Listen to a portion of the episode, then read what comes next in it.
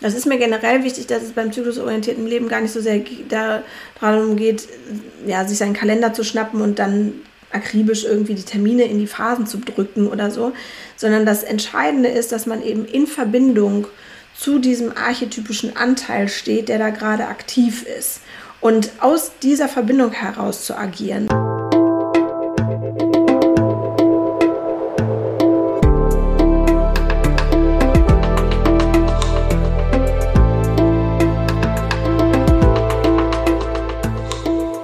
Willkommen bei dir, der Seven Mind Podcast mit Impulsen für ein gutes Leben.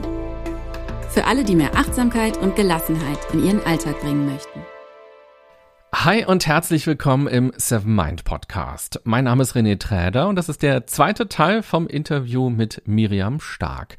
Sie ist Wirtschaftspsychologin und arbeitet als Coach, um Frauen dabei zu helfen, in ihre Weiblichkeit zu kommen und zyklusorientiert zu leben. Im ersten Teil des Gesprächs hast du sie und ihren Lebensweg schon persönlich kennengelernt und hier im zweiten Teil wollen wir genauer auf den Zyklus schauen und darauf, was es bedeuten kann, zyklusorientiert zu leben und zu arbeiten. Und ich kann schon mal verraten, es geht dabei um vier Phasen. Nochmal herzlich willkommen, Miriam.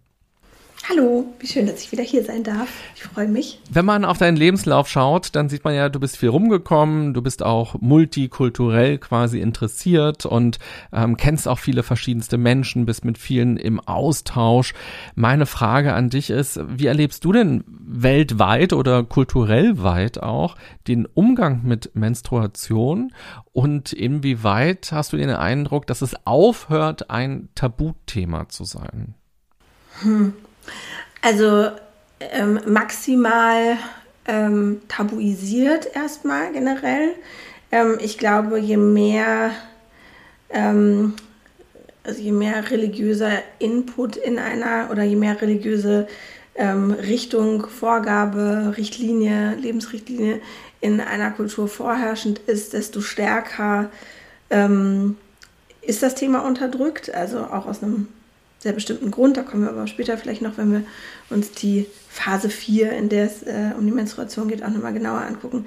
Vielleicht kommen wir da dann dann nochmal drauf. Also ähm, das sehe ich schon, dass in Kulturen, die entweder stark katholisch, muslimisch oder ähm, ja, religiös geprägt sind, ähm, dass da einfach dieser, dieser Moment ähm, oder auch der Fokus, ne, der ja dann auch auf der weiblichen Schaffenskraft liegt im Endeffekt, dass der stark negiert wird. Ähm, ich glaube, dass das gar nicht so sehr viel mit Scham zu tun hat, sondern tatsächlich mit der Angst und mit der Abwehr dessen, wofür dieses Blut steht. Und gleichzeitig, und das ist sehr, finde ich, sehr, es erfüllt mich mit sehr viel Hoffnung und ähm, riesiger Freude habe ich so das Gefühl, dass jetzt eine, also so in unserer westlichen Welt, eine Generation von Frauen entsteht, obwohl nicht nur in der westlichen Welt, sondern ähm, in Indien gibt es auch viele Bewegungen in die Richtung, ähm,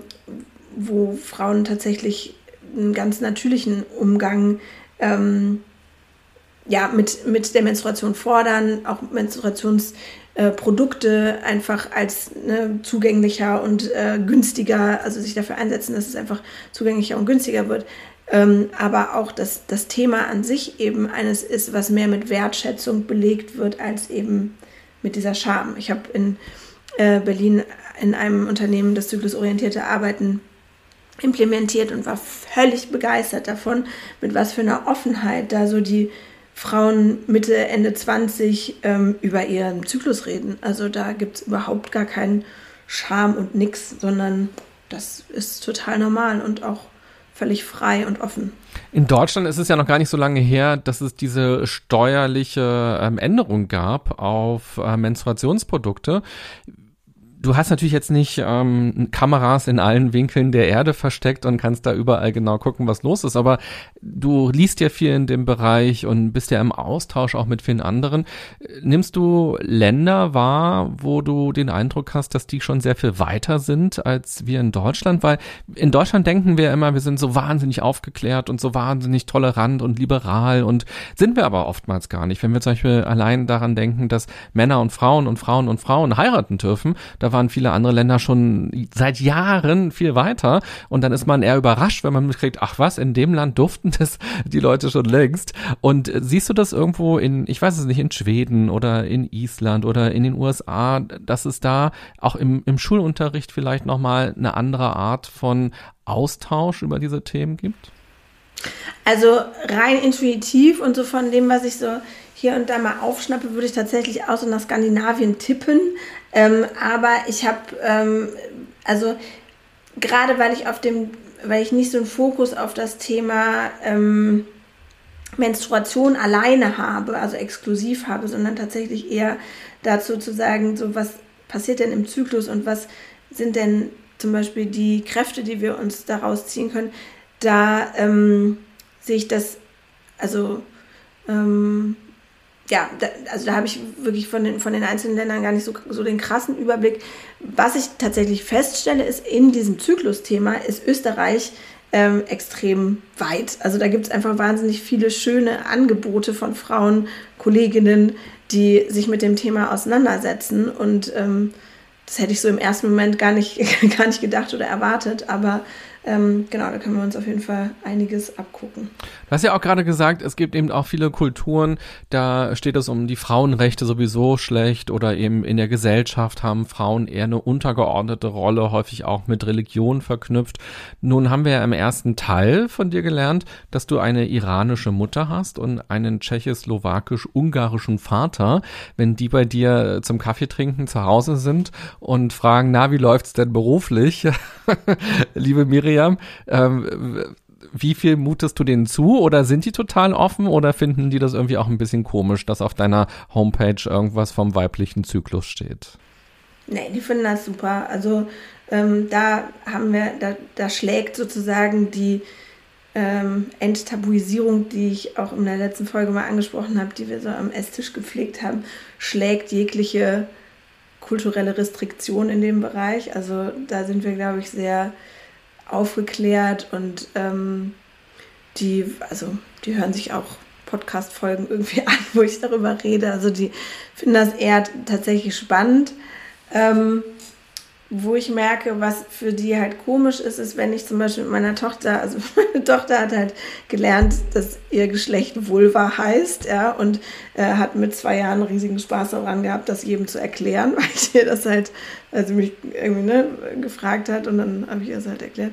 Und da habe ich gemerkt, einfach weil das, wenn meine Eltern natürlich auch hier in Deutschland aufgewachsen sind, dass das ein Wort ist, was sie gar nicht verwendet haben. Meine Mutter hat mit uns das persische Wort benutzt und ähm, was letzten Endes aber auch super isolierend ist, ja, weil du keine, keine deutschen Freundinnen hast, die versteht, was Kösseli heißt, ja, sondern ähm, ne, die reden dann alle von Scheide und das hört sich irgendwie komisch an. Und also ne, diese auch so eine Übereinkunft zu haben, zu wissen, worum geht es denn gerade und was das ne, merkt man so an, an der Sprache schon sehr, sehr deutlich.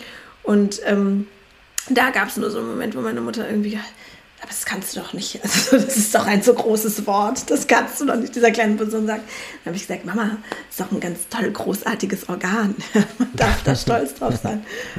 Ja. ja, schön. Auch schön, dass deine Eltern sich dafür so offen interessieren und dich da auch unterstützen und da keine Berührungsängste haben. Wenn man zu dir in die Küche kommt, dann kann man ja auch sehen, in welchem Zyklus du bist, denn du hast eine Zyklusuhr dort hängen. Und das ist ja auch ungewöhnlich. Also ich war jetzt noch nie bei Freunden, Freundinnen zu Hause, wo dann in der Küche zu sehen war, ah, okay, äh, ich sehe, du menstruierst gerade. ähm, das ist schon was Ungewöhnliches. Wie kamst du auf die Idee? Ähm, weil ich dieses Thema eben nicht so als, also ich sehe das gar nicht so als Selbstoptimierungstool an. Das ist es einerseits, ne, man kann sich selber damit sehr viel näher kommen und Themen heilen und mit sich in dauerhafter Verbindung sein und ganz großartige, flowige Lebensmomente oder beziehungsweise wirklich dauerhafte Flow-Zustände für sich kreieren. Aber ich ähm, glaube ganz fest daran, dass zyklusorientiertes Leben vor allem in ähm, WGs, in, also im allgemeinen sozialen Umfeld wie Familie, WG und sonst irgendwas, ähm, nur funktioniert, wenn das auch vom Umfeld ähm, ja, bekannt ist, also dass, dass, sie wissen, in was für einer Zyklusphase du bist und dass das auch ähm, gemeinsam gelebt wird. Ja? Das heißt, nicht, dass es irgendwelche Zeiten gibt, in denen man jetzt krass Rücksicht nimmt oder dass irgendwas nicht geht, sondern dass man einfach weiß, ja, was ist gerade dran, ja, wie ist sie gerade drauf und warum ist das so? Und es gibt einfach hormonelle Zustände, die uns verändern und ähm, das, also das zu wissen, harmonisiert halt komplett und genauso auch in der Arbeitswelt. Also in dem Moment, wo ich weiß, warum meine Kollegin jetzt so drauf ist, obwohl sie letzte Woche noch total anders drauf war, dann bin ich darüber nicht mehr eingeschnappt oder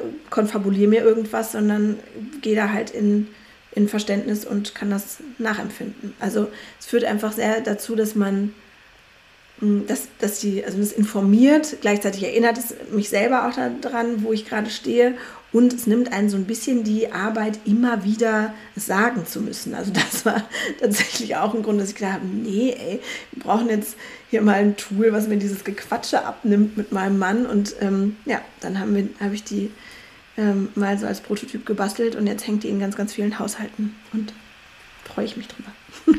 Wenn ich mit Freundinnen darüber spreche, dass sie gerade Menstruation haben oder eben grundsätzlich, wie sie sich eigentlich fühlen mit Menstruation, dann habe ich den Eindruck, dass das häufig sehr negativ gesehen wird und viele verfluchen das und sagen, ich wünschte, ich hätte das nicht und was gäbe ich, äh, wenn ich das nicht haben würde? Und äh, um einfach so ein paar Begriffe vielleicht mal reinzugeben, PMS-Syndrome, Migräne, das kenne ich auch von meiner Mutter tatsächlich als Kind, ähm, dass sie immer Migräne hatte ähm, jeden Monat im Grunde genommen und dann eben auch nicht ansprechbar war und ähm, im Schlafzimmer dann am Wochenende häufig war. Chronische Müdigkeit, Mittelschmerz, Gefühlsachterbahn, Menstruationskrämpfe, schmerzhaft spannende Brüste, Autoimmunreaktionen und, und, und so weiter.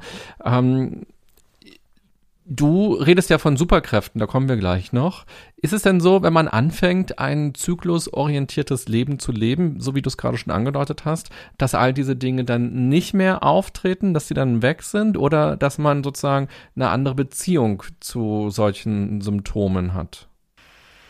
Ähm, also im ersten Schritt ändert sich natürlich die Bewertung dessen. Ne? Also man versteht mehr die Signalwirkung von einem Symptom, als dass es jetzt was ist, was einen zankt mir bricht es immer das Herz, wenn Frauen sagen, ich würde mir am liebsten die, das, den ganzen Zyklus wegwünschen, ja, weil, wie gesagt, da einfach so wahnsinnig viel Potenzial drinsteckt. Und ähm, gleichzeitig kann das einfach eine immense Belastung sein, wenn du nicht weißt, warum ist das da? Ja, und das Wissen, was ich vermittle, hat aber tatsächlich das Potenzial, und das ist ja das, was ich auch sehr, sehr oft gerne und erfolgreich tue, mit Klientinnen genau daran zu arbeiten, dass das, was da eigentlich raus will oder gesehen werden will, zu sehen und zu spüren und zu heilen, anstatt dem Körper die Verantwortung zu übergeben, das übernehmen zu müssen in Form von Signalen, die er dann setzt. Das heißt, in dem Moment, wo wir selber uns allein nur den Raum nehmen, in dieser Zeit zu sagen, bin jetzt einfach mal maximal lieb zu mir, statt ich acker mich da jetzt durch, weil ich weiß, mir geht's scheiße und pfeife mir irgendwie zehn ähm, Dolamin für Frauen rein und box mich da irgendwie durch, sondern ich bin einfach mal ganz achtsam und hör mal rein und guck mal, was da kommt. Allein das lindert sehr, sehr häufig erstmal die Symptomintensität. Und wenn das Thema, also die, das inhaltliche Thema, ähm, warum der Körper eben dieses Signal senden muss oder sendet, ähm, gesehen und geheilt wird, aufgelöst wird, dann verschwinden auch die Symptome. Mhm. Ja. Okay, also ich höre raus, das ist natürlich erstmal jetzt keine Pille, die man einwirft und danach ist alles irgendwie toll und schön. Und man muss auch ein bisschen mit seinen Erwartungen aufpassen, aber es verändert eben etwas, wenn man zyklusorientiert lebt, weil man dann eben auch nicht denkt, naja, ich muss jetzt funktionieren gefälligst, so wie meine Kollegen, die gerade nicht menstruieren, ob männlich oder weiblich, ich muss das gleiche Pensum schaffen und ich muss irgendwie jetzt gerade genauso witzig und sexy und was auch immer sein, sondern ich darf mich anders fühlen und darf mich eben doch anders verhalten an der Stelle. Okay, dann kommen wir doch mal zu den vier Phasen. Ähm, diese vier Phasen, ich sage sie vielleicht einmal kurz im Überblick, dass alle, die zuhören, schon mal so eine erste Idee haben, sind dann auch immer verknüpft mit äh, Superkräften, mit Archetypen, so nennst du das. Die erste Phase ist die Phase nach der Menstruation, dann gibt's die Phase des Eisprungs, die Phase vor der Menstruation und die Phase des Blutens. Und genau Wir haben jetzt ausreichend Zeit und können jetzt nacheinander einzelne Phasen mal durchgehen. Fangen wir an natürlich mit Phase 1, die Phase nach der Menstruation. Was ist in dieser Phase das Besondere? Mhm. Also ich beschreibe die immer so auf drei Ebenen, ne? weil das so drei Ebenen sind, die für mich entscheidend sind und gleichzeitig auch in so einem Wirkungszusammenhang stehen. So die erste Ebene ist erstmal zu gucken, was passiert da physisch gerade. Also was macht der Körper ohne irgendeine Interpretation, irgendein, ähm, irgendeine psychologisch-analytische Brille. Ganz banal, was passiert in unserem, in der Natur des Körpers in uns. Die zweite Ebene ist eben die, die dadurch, diese Archetypenebene oder die der Superkräfte, die dadurch aktiviert wird, dass wir auf physischer Ebene bestimmte hormonelle Konstitutionen haben oder Zustände haben ähm, und besondere Fähigkeiten dadurch haben. Und diese besonderen Fähigkeiten, die aktivieren in uns eben einen bestimmten Anteil. Ähm, es kann aber sein, dass wir ähm, nicht immer Zugang zu, dieser, zu diesen Superkräften haben, sondern eben diese Symptome, die du angesprochen hast, auftreten können. Und genau dann, also sowohl auf physischer als auch auf psychischer Ebene, es gibt auch einfach nur Verstimmungen oder ne, diese Achterbahn oder Depression oder ähm, was Aggressives, was plötzlich aufkommt. Und dann lohnt es sich eben, diese dritte Ebene anzugucken und das ist die psychologische Ebene, die immer im Zusammenhang mit diesem archetypischen Anteil steht. Ich erkläre das jetzt mal an Phase 1. Ähm, da ist es nämlich so, dass auf physischer Ebene die Eizellreifung schon im vollen Gange ist denn die beginnt bereits während der Blutung, also während der Phase 4, ähm, wird in der Hirnanhangsdrüse das FSH, das ist dieses follikelstimulierende Hormon, das sendet ein Signal runter zum Eierstock, dass der, die einfach, dass der Eierstock mit der Eizellreifung wieder beginnen darf. Und die machen das in so süßen Zehnergrüppchen, da reifen die Eizellchen so vor sich hin. Und das lässt einerseits die Gebärmutterschleimhaut wachsen, also neu entstehen.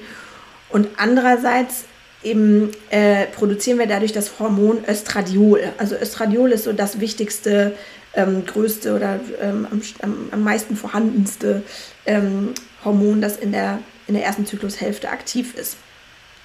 Und weil wir uns, wenn wir alles richtig machen, in Phase 1 auch noch ähm, äh, mehr bewegen, produzieren wir dazu auch meistens noch mehr Testosteron. Also Testosteron ist kein Hormon, was im Zyklusgeschehen produziert wird, sondern eins, was durch Bewegung entsteht. Und durch, dieses, durch diesen Aufschwung ja, von Östradiol, also diesem Neubeginn von Östradiol und aber meistens auch noch Testosteron, ähm, äh, dadurch wird in uns eben dieser junge archetypische Anteil aktiviert. Das heißt, wir sind in dieser Zeit total, ähm, also ich habe dem so zwei Superkräfte zugeordnet, das Lernen und das Spielen. Also wir können einfach wahnsinnig gut kognitiv arbeiten, sind super leistungsfähig, ähm, haben so eine Art Explore-Modus, ähm, ne, sind total neugierig auf die Welt. Und wenn wir da aber keinen Zugang zu haben, dann dürfen wir uns auf psychologischer Ebene die Themen, Themen aus dem Bereich Kindheit und Jugend angucken, weil die wiederum verknüpft sind mit, ähm, mit diesem Archetypen.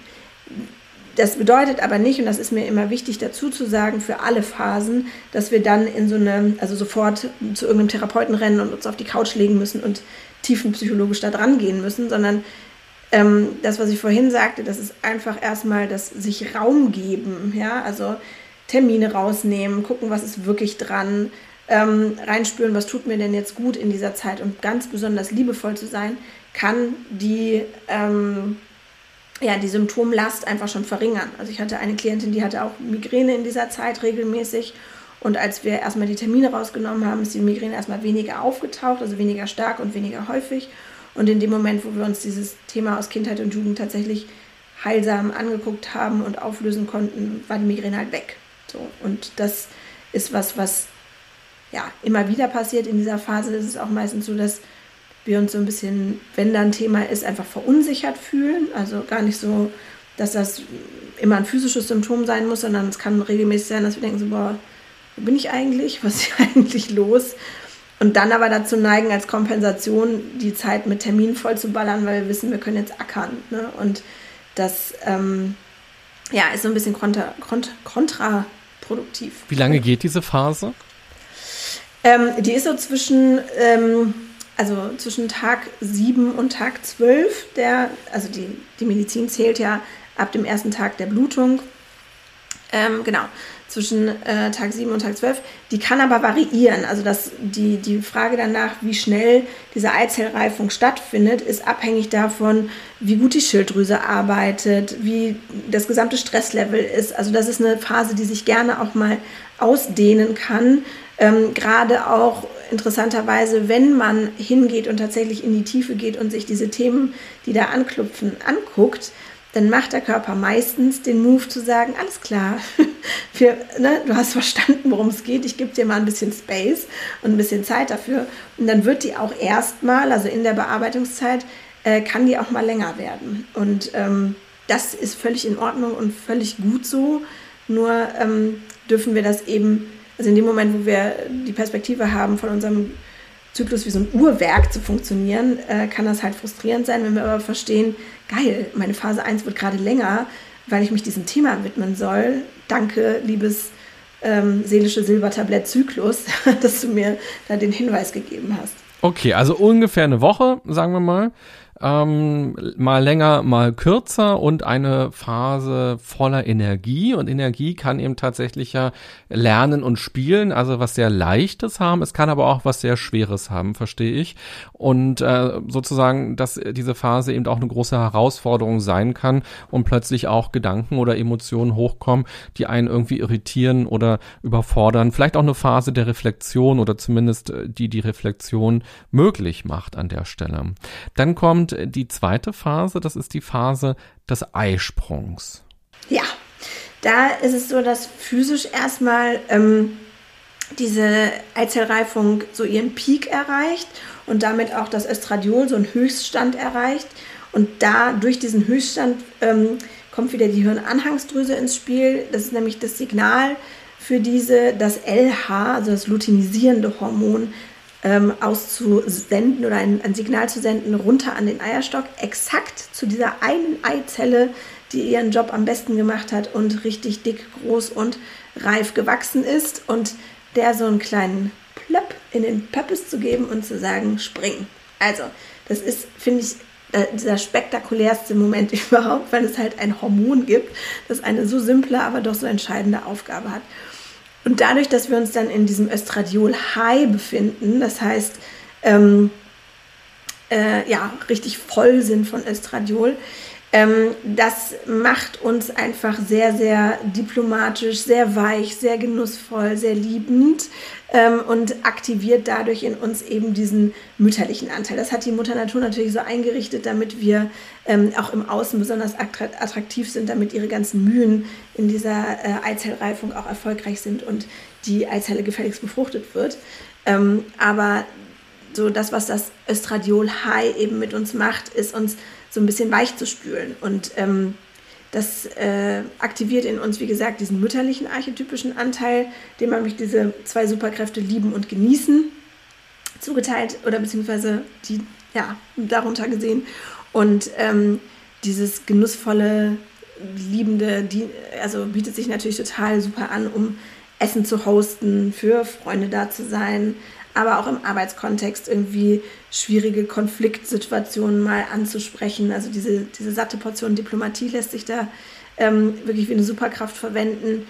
Und gleichzeitig ähm, motiviere ich hier aber auch sehr gerne immer ähm, jeden dazu, diese Superkraft sich selber zu fließen zu lassen, ne? weil wir gesellschaftlich immer so darauf trainiert werden, die ins Außen zu geben und uns um alle anderen zu kümmern. Aber das kann tatsächlich ein super ähm, ja, so ein Auftankmoment im Zyklus sein, wo man tatsächlich Selbstliebe betreibt, ne? also masturbiert oder sich ähm, ja, irgendwas Leckeres kocht oder das schönste Musik Musikstück auf der Welt anhört. Also so in diese hedonistischen, lustvollen Momente mit sich selber einzutauchen, um da auch nochmal aufzutanken. Ja, das ist spannend, was du sagst, weil es gibt ja auch viele, also die Natur will ja, dass wir Sex haben in der Zeit, ähm, weil wir sind jetzt sinnlich oder die Frau ist an der Stelle sinnlich und ähm, sexy hast du beschrieben, diplomatisch. Wunderschön das heißt, sind wir. Wenn der Mann nervt, dann kann sie darüber hinwegsehen, weil sie will keinen Streit, sondern sie will, dass es zum Sex kommt. Und jetzt gibt es aber natürlich auch viele Menschen, die sind Single und haben keinen Partner und fühlen sich vielleicht auch dann gerade in dieser Phase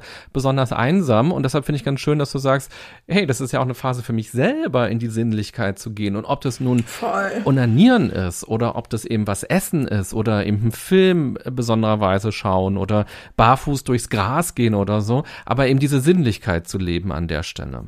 Total, genau. Also es ist wirklich, ja, wie so ein Auftanken, sich nähren. Ne? Also das Mütterliche, das, was wir von der Mutter mal gekriegt haben, das sich selber wirklich zu geben und da auch kreativ drin zu werden, so ähm, und sich von keinen Tabus irgendwie einschränken zu lassen, wie das aussehen darf, ne? sondern einfach danach zu gehen, worauf habe ich denn so Lust?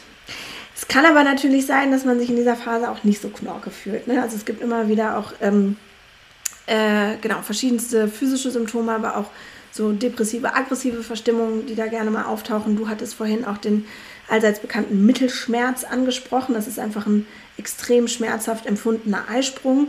All das sind Themen ähm, oder all das sind Symptome, ähm, die man, wenn man Lust hat, sich dann eben auf psychologischer Ebene angucken darf und zwar indem man die Themen Mutter und Mütterlichkeit fokussiert. Das heißt, ne, diese Fruchtbarkeit, also in dem Moment, wo ich einen schmerzhaften Eisprung habe, ist ja zu 99 Prozent aller Fälle ähm, das Thema ähm, weiteres Kind oder Kinderwunsch ähm, da und meldet sich aber eben als schmerzhaftes Thema in Form einer Verlagerung. Das heißt, ne, ich habe einen Kinderwunsch, kann das irgendwie nicht ausleben oder mit meinem Partner nicht ausleben oder nicht darüber sprechen oder da gibt es auf jeden Fall, was mich da beschäftigt, aber ich gehe das nicht an und deswegen muss eben dieser, ne, wird dieser, dieser Moment der absoluten Fruchtbarkeit als was Schmerzhaftes durch den Körper symbolisiert.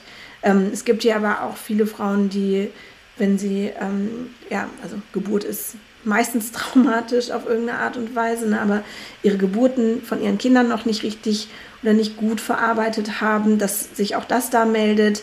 Ähm, ich hatte zum Beispiel im Übergang zwischen Phase 1 und Phase 2, also in dem Moment des Mutterwerdens, hatte ich einen Zyklus, da war meine Tochter schon auf der Welt. Ähm, da habe ich äh, mich total schräg gefühlt und gemerkt, äh, das sind eben noch die zwei Schwangerschaften, die sich nicht weiterentwickelt haben. Und da darf ich noch mal reingucken und genau, habe das mit meinem Mann gemeinsam dann echt schön gelöst und im nächsten Zyklus war das weg und ich konnte wieder voll genussvoll in alles reinsteigen. Also das lohnt sich auf jeden Fall immer sehr, sich diese Themen anzugucken. Wie gesagt, muss aber nicht sein, ne, so direkt, sondern man kann auch erstmal sagen, ich weiß, hier ist was und ich nutze einfach mal dieses Estradiol-High dazu, wirklich gut zu mir zu, zu, sein. Okay, also eine Phase voller Energie und diese Energie kann man nutzen, worauf man Lust hat. Und wenn sich die Energie eben schmerzhaft äußert in irgendeiner Weise, sagst du, lohnt sich auf jeden Fall auch nochmal der psychologische Blick, weil was verbirgt sich vielleicht hinter dem Schmerz? Ist es nicht nur rein körperlich, dass es wehtut, sondern dass da tatsächlich noch irgendwelche anderen Themen im Hintergrund sind, die einem dort auch Schmerzen bereiten. Wie lange ist diese Phase? Ähm, so mm, vier bis fünf Tage. Also das ist dieser Aufbau vom Östradiol wirklich bis zum High. Das sind meistens so zwei Tage. Dann ist der Eisprung ja an einem Tag. Also das ist ja ein Moment. Und dann ist das so dass der Abfall, weil in dem Moment, wo die Eizelle gesprungen ist, weiß der Körper, als klar, wir brauchen das Östradiol nicht mehr, also lassen wir es absinken also sind das so vier, maximal fünf Tage. Und da spüren wir ja schon auch die Stimmungsschwankungen, die so langsam eintreten könnten. Das heißt, aus der Diplomatie wird vielleicht auch eine gewisse ähm, Streitlust oder für die eigene Position stärker einstehen, kann man ja auch ähm, nett formulieren. das heißt, wir kommen in Phase drei. Das ist die Phase vor der Menstruation. Genau. Ähm, ich wollte noch eine Sache ganz kurz dazu sagen, weil ne, diese psychologische Ebene oder das auf psychologischer Ebene zu lösen, diese Symptome, das ist halt mein Weg, weil ich eben psychologisch arbeite. Man kann das auf jeden Heilweg machen, wie man will. Ne? Ob man jetzt zur Schamanin, zur Osteopathin oder zu sonst irgendwem geht. Ich finde, da darf man eben auch reinspüren und individuell sich das aussuchen, wonach dem Körper und man selber ist. Also manchmal hat man auch keinen Bock, über die Dinge zu reden und das ist völlig in Ordnung. Also ähm, ich habe ja auch für meinen Heilungsweg alles ausprobiert, was man an alternativmedizinischen Maßnahmen so machen kann und ich kann das nur empfehlen, sich das auch zu gönnen, zu gucken, was ist es denn jetzt gerade. Total wichtiger Hinweis, das will ich vielleicht an der Stelle noch einmal unterstreichen. Der Podcast ist ja auch keine medizinische Beratung oder eben auch keine Sprechstunde.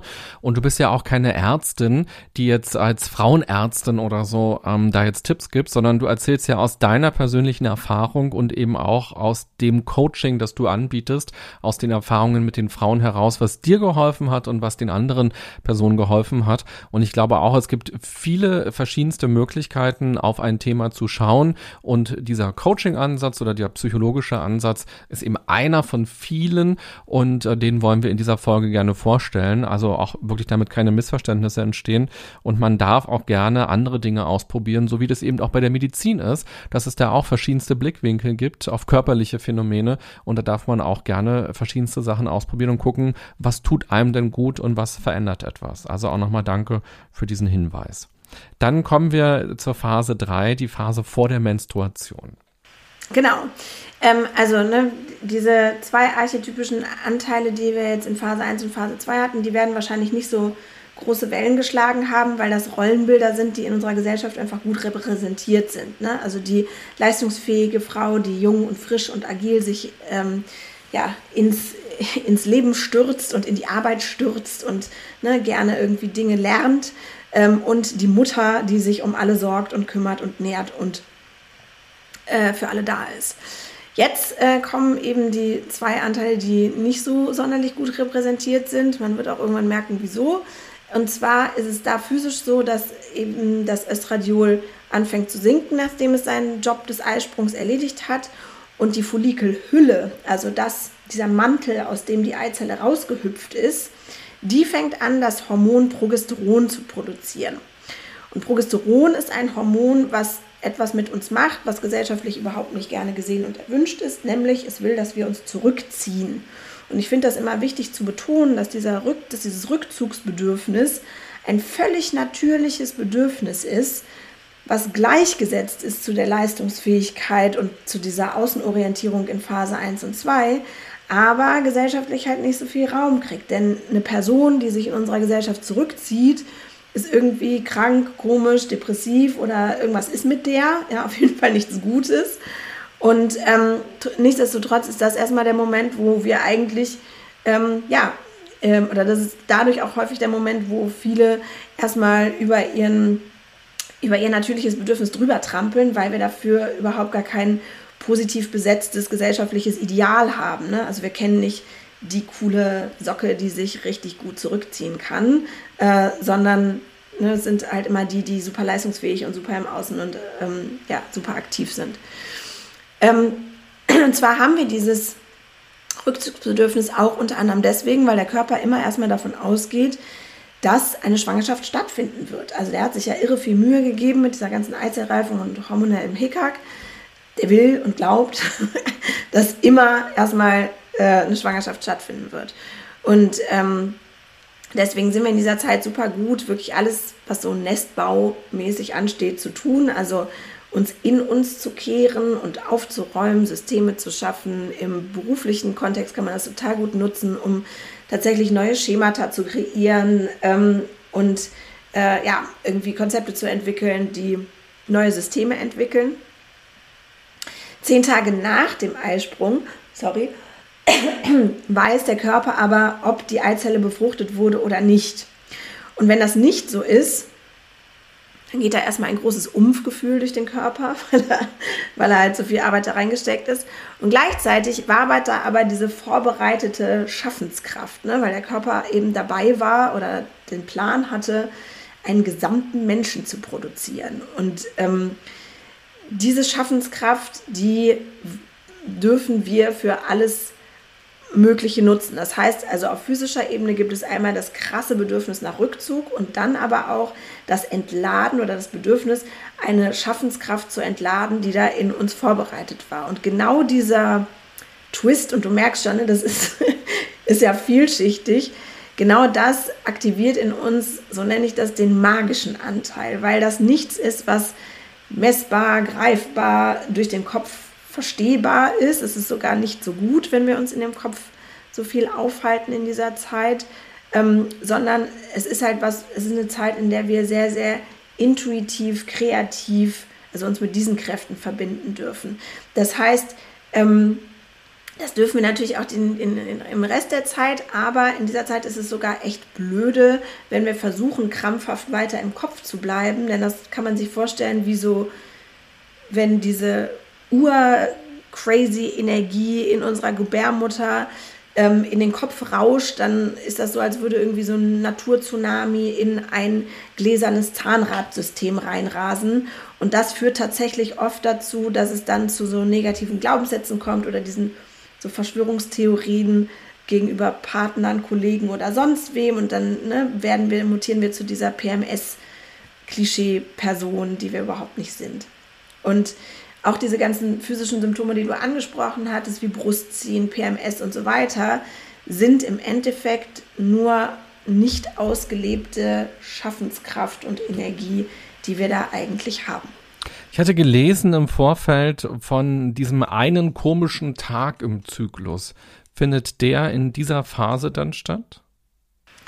Also das, das ist bei jedem individuell. Es gibt, ähm, ne, also so, so, so sehr ich jetzt gerade den kleinsten gemeinsamen Nenner beschreibe, ne, für, für ähm, alle Menschen, die eben ähm, menstruieren bzw. mit äh, Gebärmutter geboren werden, ähm, da ist, also ne, da kann ja bei jedem irgendwo unterschiedlich der komische Tag liegen. Also für manche ist es tatsächlich in diesem Shift, ja, in diesem hormonellen Wechsel zwischen Östradiol und Progesteron, weil man da merkt, oh, ich gesellschaftlich und sonst wie wird von mir verlangt, im Außen zu bleiben, aber mein ganzes System will, dass ich mich in mich kehre.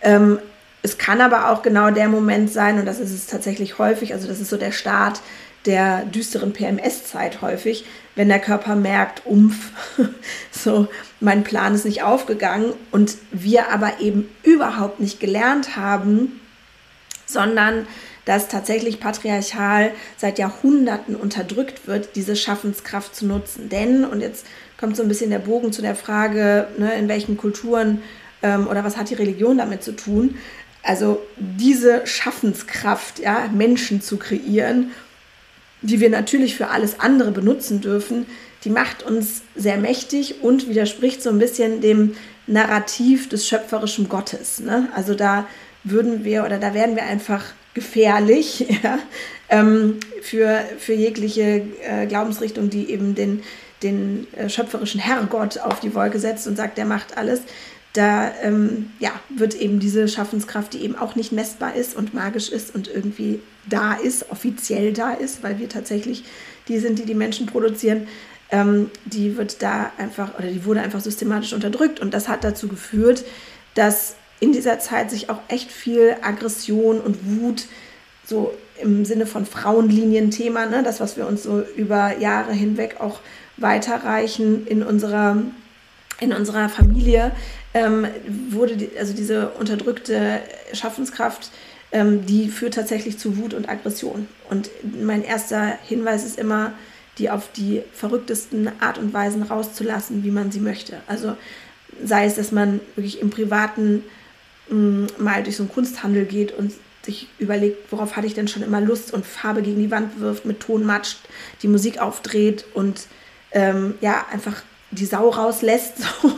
Also auch auf diese ganzen tabuisierten oder auf diese gesellschaftlich vorgegebenen Regeln scheißt und einfach das macht, wonach einem ist, aber auch unternehmerisch ne, diese Kraft nutzt und sich auch da entkoppelt von jeglicher Form von Vorgabe und sagt, geil, wonach, also ne, wonach ist mir intuitiv? Was sagt meine Intuition? Wie soll ich das machen? Und dem zu folgen und sich auf diesen Weg zu begeben und erstaunt darüber zu sein, wie schön die Belohnung dafür ist. Wie lange geht diese Phase ungefähr? Ähm, das ist tatsächlich die längste des Zyklus. Also die ist so ähm, mindestens neun Tage, eher zehn Tage lang.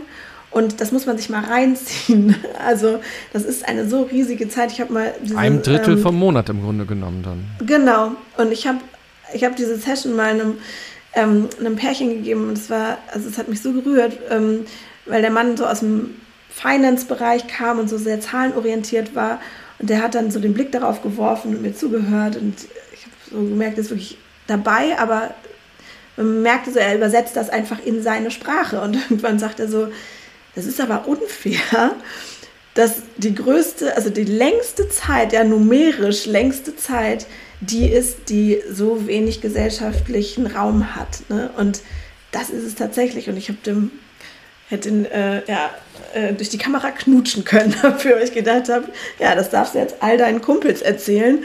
Das ist nämlich tatsächlich wahnsinnig unfair und halt auch blöd. Und das führt auch am aller, allermeisten auch in Partnerschaften dazu, dass es knallt, weil ja, weil da, äh, weil wir als ne, ähm, Frauen da eben was nicht ausleben, was wir eigentlich ausleben dürfen. Hm. Und ja auch im Job natürlich, wenn da eben auch Menschen zusammenkommen, die sich gerade so fühlen.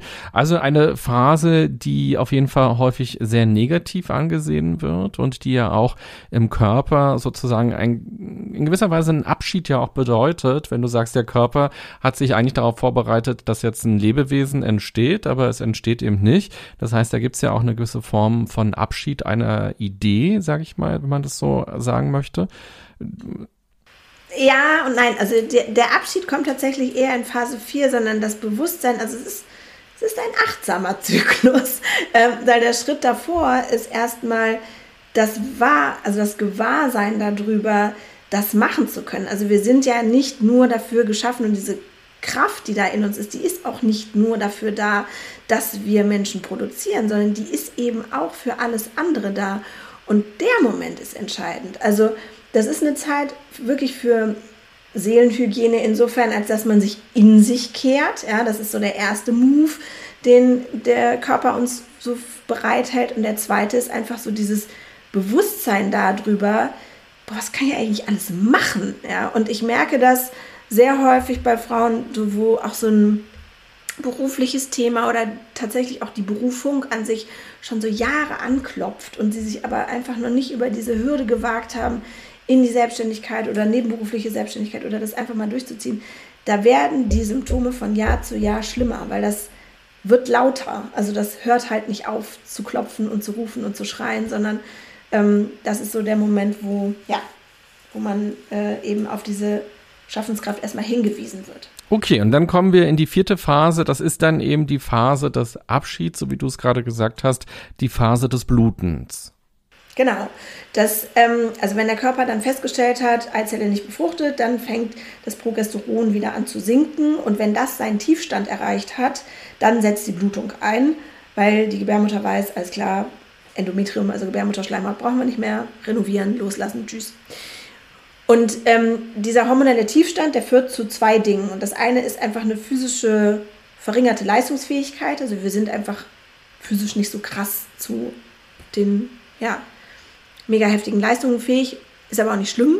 Das andere ist aber, dass wir durch diese hormonelle Klarheit, ja, durch den hormonellen Tiefstand, eben eine innere ja, Klarheit oder ein sehr, sehr klares Bewusstsein für die Dinge haben. Und diese Kombination aus innerer Klarheit und physischer physisch reduzierterem Dasein, der aktiviert in uns diesen alten archetypischen Anteil, ähm, der auch schon beim Aussprechen bei ganz vielen ähm, Aversion erzeugt. Aber ich wähle den bewusst, weil ich möchte, dass Altsein ähm, umbewertet wird gesellschaftlich, weil ich glaube, dass das sehr wichtig für uns ist, wenn wir uns dieser ja, Qualitäten annehmen und bewusst werden.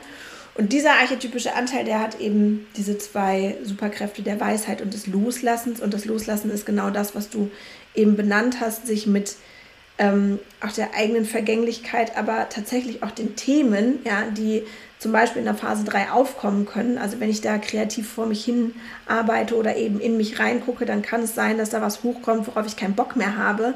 Und dann verfügen wir einfach über die abgefahrene Superkraft während des Blutens uns tatsächlich von bestimmten Themen, Dingen, vielleicht sogar Menschen in unserem Leben aus unserem System zu verabschieden. Und dafür darf man dieser Zeit natürlich ihren Raum geben. Das heißt, ich bin ein großer Verfechter von Free, Free Bleeding, also dem freien Bluten ohne irgendwas, was man vaginal einführt. Und man muss jetzt nicht sieben Tage brach liegen, aber so an Tag zwei, wenn die Blutung am stärksten ist, sich den Raum zu nehmen, das tut schon gut.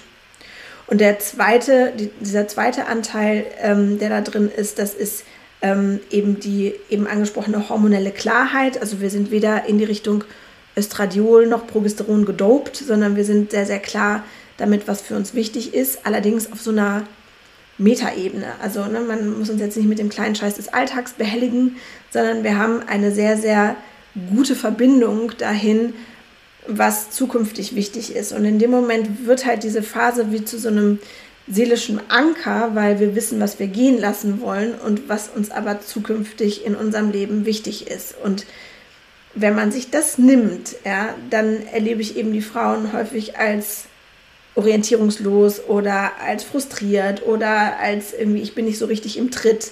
Das heißt, die Wertschätzung dieser Zeit und das Nutzen dieser Superkräfte kann tatsächlich eben auch ein Ausweg sein aus so einem insgesamten Teufelskreis. Und ja, also mal abgesehen davon, dass wenn wir diese Phase wirklich nutzen im Ruhezustand, dann ähm, belohnt uns auch der Körper mit ganz schön viel neuer Energie. Und wie lange geht diese Phase ungefähr? Das ist so zwischen fünf und sieben Tagen dauert so eine Blutung an. Manchmal kann die auch nur vier Tage lang sein, wenn die regelmäßiger weniger als oder so um die drei ist, dann ne, darf man da mit seiner äh, Gynäkologin oder mit seinem Gynäkologen des Vertrauens mal drauf gucken. Aber das, ähm, genau, also ähm, das sind so, so der Rahmen. Mhm. An der Stelle schon mal vielen Dank für dieses ja, Sichtbarmachen ähm, dieser vier Phasen und womit das verbunden ist und eben auch die Chancen und aber eben auch die Herausforderungen, die damit verbunden sind und ja, wie man vielleicht nochmal ganz anders und neu auf diesen Monat, auf diesen Zyklus für sich schauen kann und was man dort für sich entdeckt. Also ich auch als Mann fand das jetzt auch sehr spannend, das einmal so zu sehen, weil es wird ja sehr oft einfach medizinisch vereinfacht dargestellt, was da so im Körper der Frau passiert. Okay, da ist die Eizelle und dann ähm, kommt die Blutung und fertig aus und dann geht es einen Monat später nochmal von vorne so los, aber eben das tatsächlich auch wie so eine Wellenbewegung oder als einen Prozess zu sehen, der eben nicht einfach mal anfängt am 25. des Monats und dann ein paar Tage später vorbei ist, sondern jeden Tag passiert da irgendwas und das ist so ein Wandel im Körper und natürlich dann auch in der Psyche an der Stelle, weil sich das ja da auch widerspiegelt. Also sehr, sehr wertvoll, das von dir einmal so zusammengetragen zu hören. Vielen Dank da schon mal. Jetzt, sehr, sehr gerne. Nun bist du ja schwanger und das heißt, die Uhr in der Küche steht jetzt seit Ewigkeiten still oder dreht sie sich trotzdem irgendwie weiter?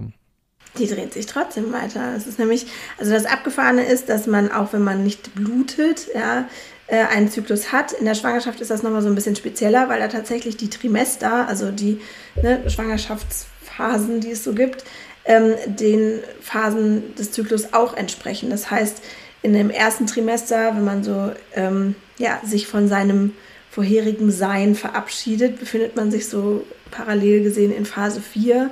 Im zweiten Trimester ist das so eine Mischung aus erst Phase 1 und dann Phase 2. Und im dritten Trimester ist man tatsächlich, und da bin ich jetzt äh, so in Phase 3 und ist extrem nestbauig und äh, ähm, auch tatsächlich sehr, sehr kreativ und ähm, kann so diese Kräfte gut nutzen. Und alles, was danach kommt, also die nach der Geburt, ist Wochenbett, was ja auch eine Phase ist, die eigentlich zum ganzen Kinderkriegen definitiv dazugehört, ist dann wieder ähm, ja, die, ähm, die Phase 4, in der man sich von der Schwangerschaft auch verabschieden darf. Ne? Auch das ist ein Prozess. Das heißt, das ist nur alles ein bisschen länger. Mhm. Ja, ich muss auch gerade dann denken, also der Seven Mind Podcast wird ja von ganz vielen Frauen auch gehört. Also ich kriege auch von vielen Männern E-Mails und ich freue mich auch immer so ein bisschen dadurch ja mitzukriegen, wer hört die Folgen eigentlich und was interessiert auch die Hörerinnen und Hörer. Aber ich würde schon sagen, es sind mehr Frauen als Männer, was vielleicht auch an dem psychologischen Thema liegt, was ähm, Frauen oft stärker anspricht. Aber ich habe vorhin schon gesagt, ich mag es eigentlich gar nicht so gerne in diesen Klischees zu sprechen. Es gibt ja auch super viele sehr empathische Männer, emotionale Männer Männer und so weiter. Aber was ich eigentlich sagen will, ist, alle Frauen, die jetzt gerade diese Folge hören, können die ja eigentlich ihrem Mann oder ihrem Freund auch mal zuschieben und sagen, hör dir das doch mal an, um mich auch ein Fall. bisschen besser zu verstehen, wie es mir so geht. Tatsächlich habe ich mich auch für diesen Zweck vor die Kamera gewagt und ähm, diese Input-Session als Video aufgenommen, weil das eine ist eben sich vor mich hinzusetzen und mit mir auch so die Details ähm, zu besprechen, die eben individuell im Zyklus da sind, ne, wie ich das in den Input-Sessions mache. Und das andere ist eben auch mit dem Partner da zu sitzen, auf Pause drücken zu können und zu sagen, pass auf, ja, in Phase 2 geht bei mir das und das ab und deswegen ist es nämlich so und so, ja.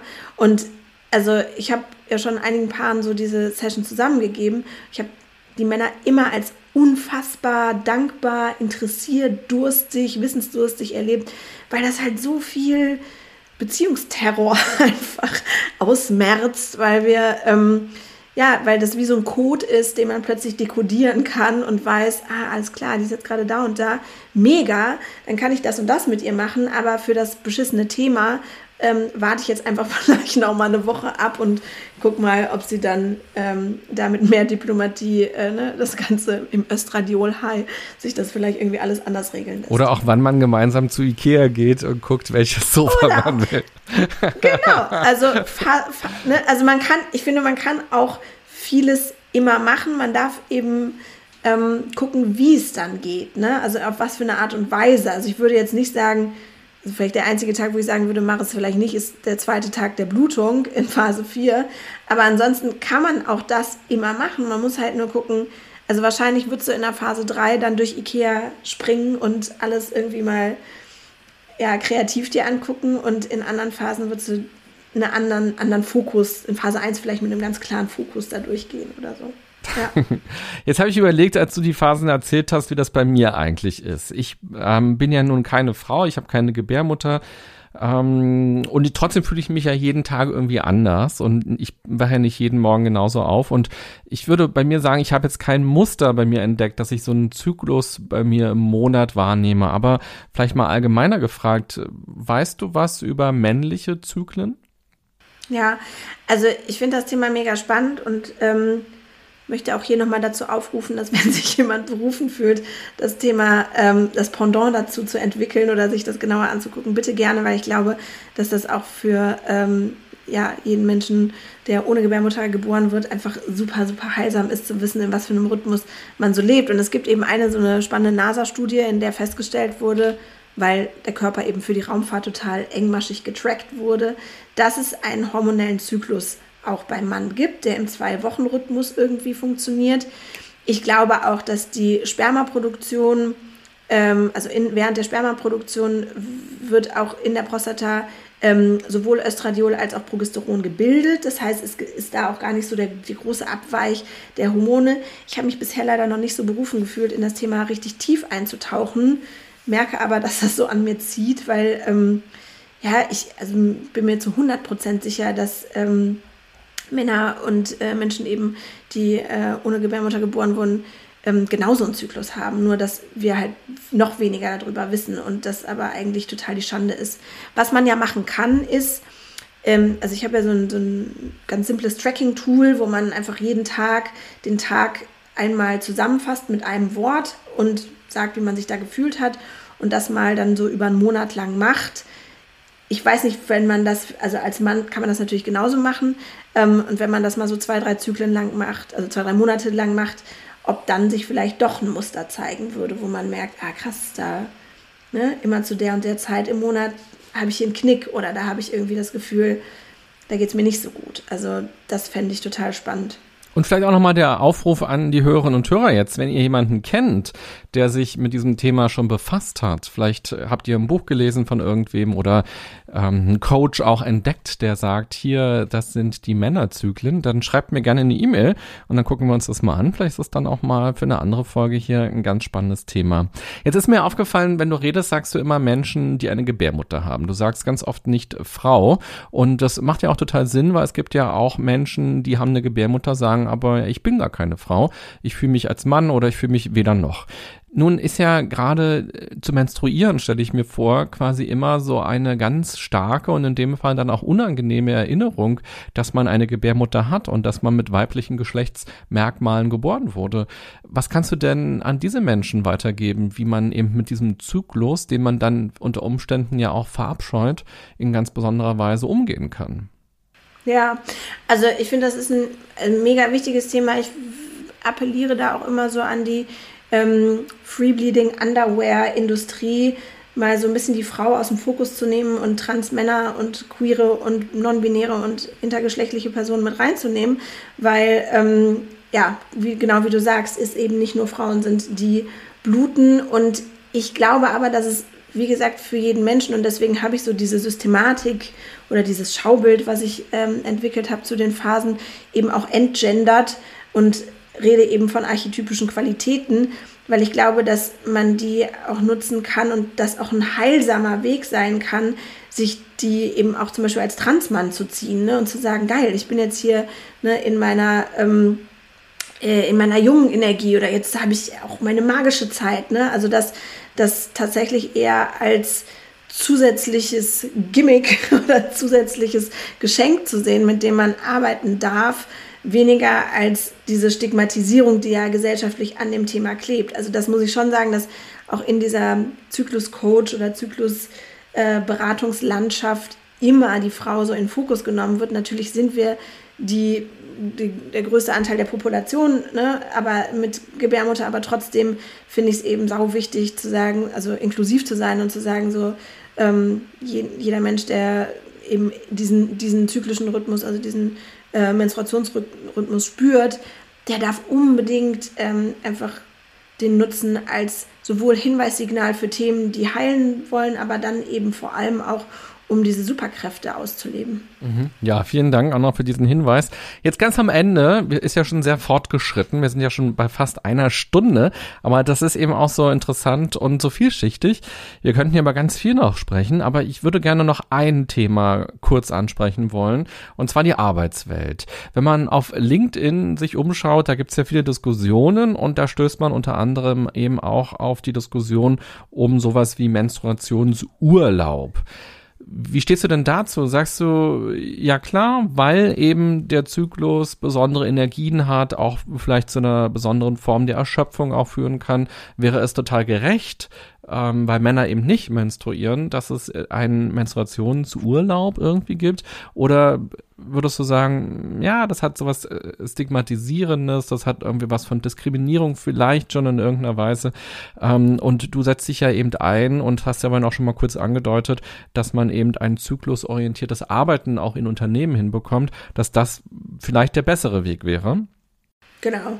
Also zweiteres. Ich ähm, glaube, dass ein so Menstrual Leave, wie das in, in England äh, häufiger schon praktiziert wird, natürlich ein revolutionärer Schritt ist in die Richtung, überhaupt mal einen Fokus darauf zu haben. Und gleichzeitig ist es aber, so wie die Frauenquote, ähm, finde ich ein diskriminierender Schritt. Ja? Also ähm, es, ähm, ich würde, bin totaler Fan von einem Health Day, ja? so einem Gesundheitstag, den man sich nehmen kann und dann aber eben, egal welchem Geschlecht man sich so zugehörig fühlt, ähm, und äh, sich da um seinen Körper kümmert. Aber ich glaube, wie gesagt, auch, dass man ähm, viel mehr Raum dadurch kreieren kann und viel mehr Effizienz und Harmonie schaffen kann, indem man zyklusorientiert arbeitet. Das bedeutet, dass das Team ähm, über die verschiedenen Zyklusphasen der Menschen, die da arbeiten mit Gebärmutter, ähm, Bescheid weiß, ja, also dass man untereinander weiß, wer ist in welcher Phase ähm, und dass man dadurch ähm, aber auch die Superkräfte, die da sind, ähm, nutzen kann. Das heißt, wenn man weiß, die eine ist jetzt in Phase 3 und die ist mega, fühlt sich mega wohl in der Phase und der geht es da gut, die hat da gerade auch kein Thema oder so, dann ähm, kann man ja hingehen und sagen, hier, ich habe gerade eine voll kreative Aufgabe, komme da aber nicht weiter, hast du mal einen Impuls. Ja? Und also das heißt, diese Superkräfte, die es individuell gibt, eben auch fürs Team zu nutzen und gleichzeitig eben dadurch, dass man darüber redet, ähm, weg davon zu kommen, von dieser Irritation, was ist denn jetzt mit der? Die war doch letzte Woche noch so liebevoll und hat sich um alle gekümmert und jetzt will die, hat die gar keinen Bock mehr auf Smalltalk. Ja, weil die halt von Phase 2 in Phase 3 gewechselt ist und nicht, weil sie sich doof findet. Mhm. Also mehr Kommunikation, auch mehr Transparenz bei dem Thema und dann eben, wenn jemand anders ist, eben nicht sagen, jetzt ist der doof oder was habe ich denn jetzt Falsches gemacht, sondern eben auch verstehen, naja, vielleicht ist es einfach ein, eine andere Phase im Zyklus. Nun arbeiten ja Frauen in ganz vielen unterschiedlichen Bereichen. Die arbeiten als Professorin, als Ärztin, als Krankenschwester, als Pizzabäckerin, als Taxifahrerin, als alles Mögliche. Ähm, es gibt ja eben auch viele Jobs, da kann man sich eben ja den Arbeitstag gar nicht so frei einteilen, wie ich das vielleicht oder du auch als Selbstständiger machen kann. Gerade wenn ich mir Ärztin vorstelle oder Krankenschwester, wenn wir mal in diesem Klinikkontext bleiben, da kommen Patienten, da gibt's Abläufe auf Station und da geht es immer um dieses Funktionieren, da muss ein Betrieb aufrechterhalten werden was kannst du denen, die gerade zuhören und die sich in so einem Bereich befinden, auch als Verkäuferin zum Beispiel, ähm, die reagieren auf Patienten, auf Kunden, auf Klienten oder auch am Fließband, in der Behörde, also so viele Jobs, die einfach nicht selbstbestimmt arbeiten können. Was kann man da für sich selbst denn anpassen und ändern, um stärker zyklusorientiert zu arbeiten? Ja, also ähm das ist mir generell wichtig, dass es beim zyklusorientierten Leben gar nicht so sehr darum geht, ja, sich seinen Kalender zu schnappen und dann akribisch irgendwie die Termine in die Phasen zu drücken oder so, sondern das Entscheidende ist, dass man eben in Verbindung zu diesem archetypischen Anteil steht, der da gerade aktiv ist.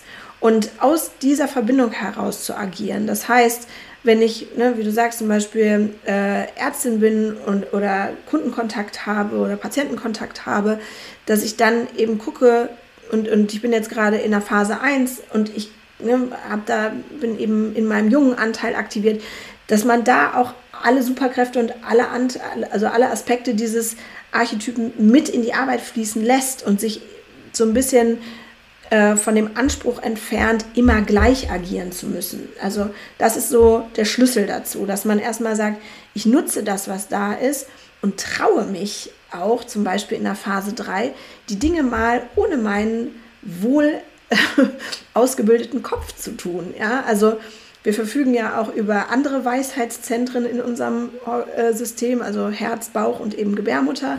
Und die dürfen zum Beispiel in Phase 3 halt viel aktiver sein. Und ähm, ich habe das mal in einer Beratung zum zyklusorientierten Arbeiten erlebt, dass ich gesagt habe, challenge dich doch mal in der Verhandlung, ja, einfach nicht auf deinen Kopf zu hören, sondern komplett aus der Intu Intuition zu agieren. Nicht, weil der Kopf blöd ist, sondern weil der eh da ist. Ja? Also der ist wie so ein Autopilot, der darf dann mitfahren und der fällt nicht ab, nur weil wir den nicht die ganze Zeit bedienen. Aber ähm, einfach mal den Fokus woanders hinzurichten. Und allein das befriedigt ja diesen Anteil, weil er sich gesehen fühlt und mitmachen darf und nicht immer in so eine Ecke gedrückt wird und gesagt wird, nee, du passt leider nicht in die Leistungsorientierung, ähm, deswegen musst du jetzt äh, still sein und dich verkrümeln.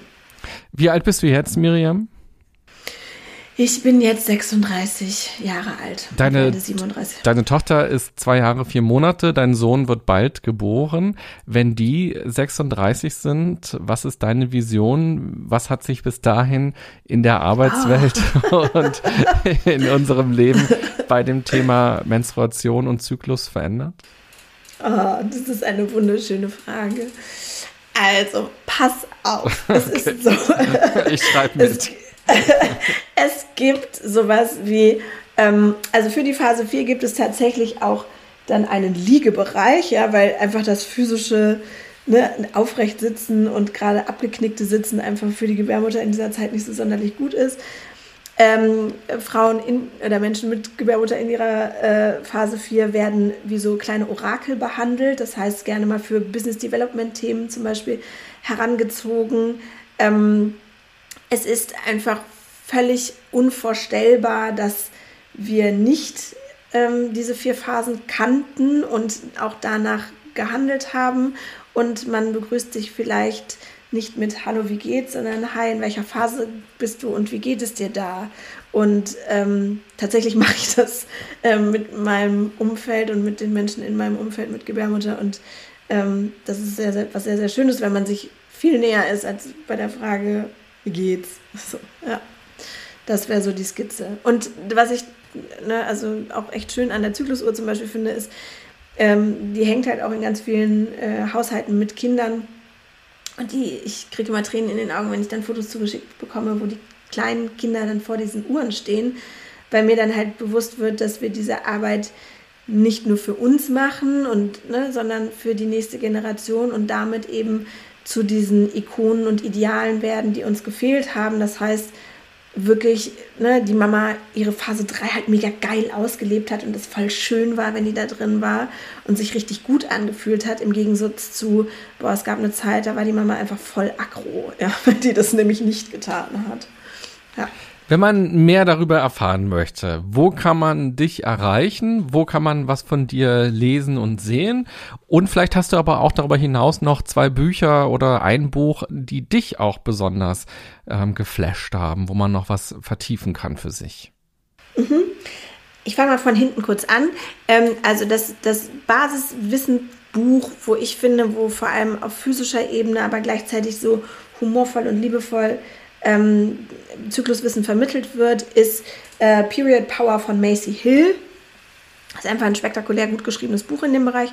Ähm, dann kann man auf meiner Homepage sich, wie gesagt, dieses Video angucken, die Input-Session, weil ich da dann nochmal die einzelnen Phasen durchgehe und auch so ein bisschen tiefer und ähm, ausführlicher beschreibe und vor allem aber auch nochmal auf diese psychologischen Anteile eingehe.